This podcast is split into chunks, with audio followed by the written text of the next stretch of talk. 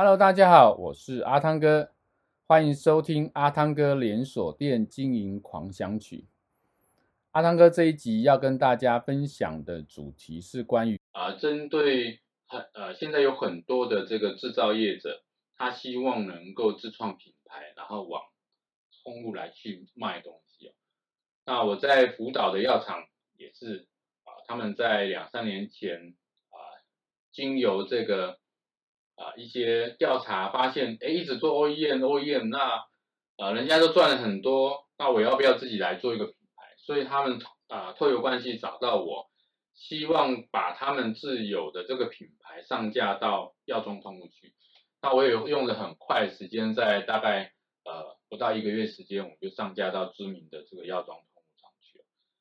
那在经过这两三年的辅导之后呢，啊，我们发现了一个状况，因为啊这个制造厂。它本身有把东西上架到这些药妆药局之后呢，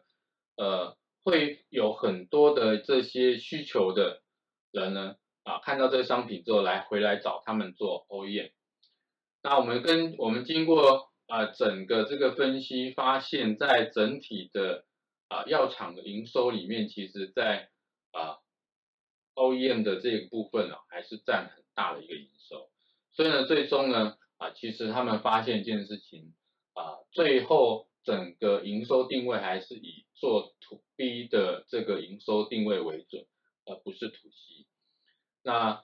在这个过程里面呢，阿汤哥了解到一件事情呢，其实现在有很多的啊制造业者，他想要往这块走，同时，但是他会有一个状况，就是他定位不清楚。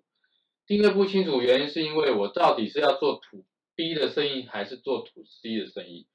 那如果你两个都想做的时候啊，你会发现你的资源不够，除非你是很大的大厂，